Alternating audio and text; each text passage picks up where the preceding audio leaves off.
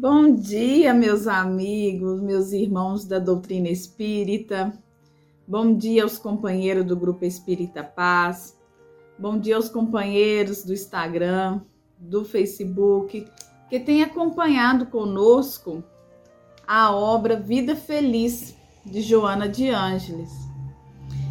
Como nossos companheiros já disseram, este livro ele não tem títulos, ele não é intitulado, ele tem apenas numeração.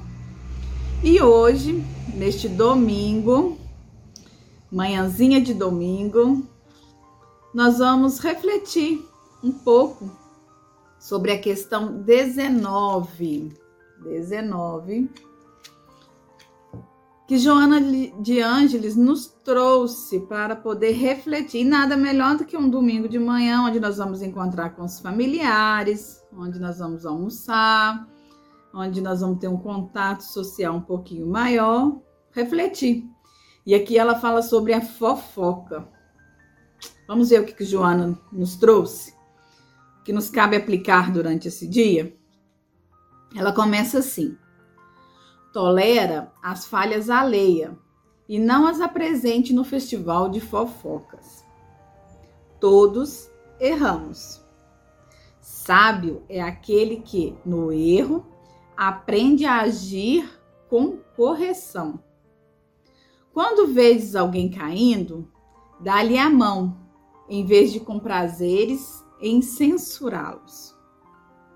Ninguém tomba por querer, e se tal ocorre, nele predomina a ignorância, que é um cruel inimigo do homem. Ainda assim, o equivocado merece mais socorro do que reprimenda. Joana, aqui, nesse pequeno trecho de um livro tão pequeno,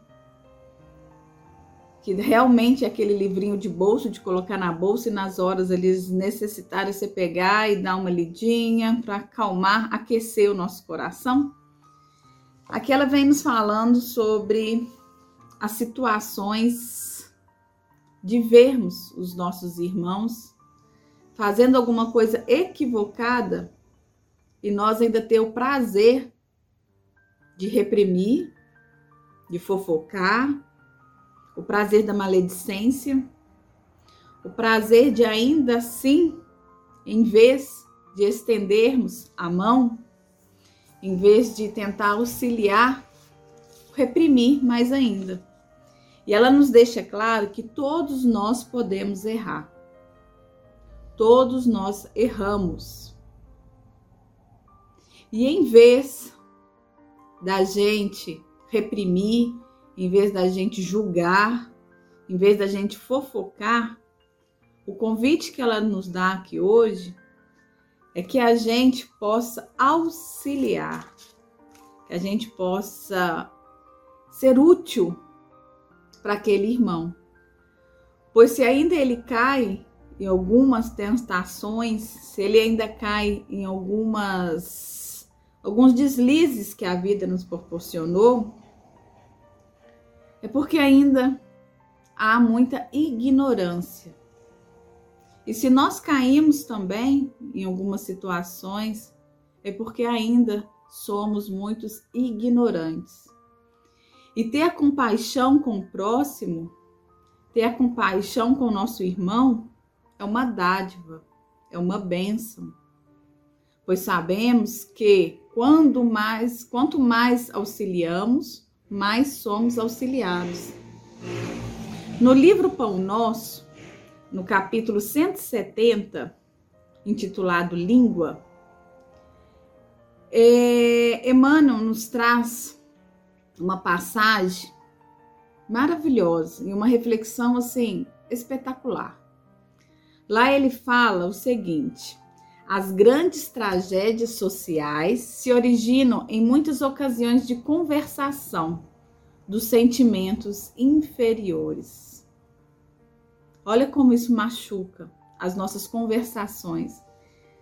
Então, hoje, nesse domingo, quando encontrarmos com as nossas famílias, com os amigos, sabemos o que falar, o que conversar, sabemos o tema central de nossas conversas, para que não trazemos mais tragédias, para que nós não se afundemos mais sobre essas tragédias da fofoca, da maledicência, que sabemos utilizarmos da nossa língua para coisas boas, para auxiliar, para consolar, para ajudar, para aquecer os nossos corações e os corações dos nossos irmãos.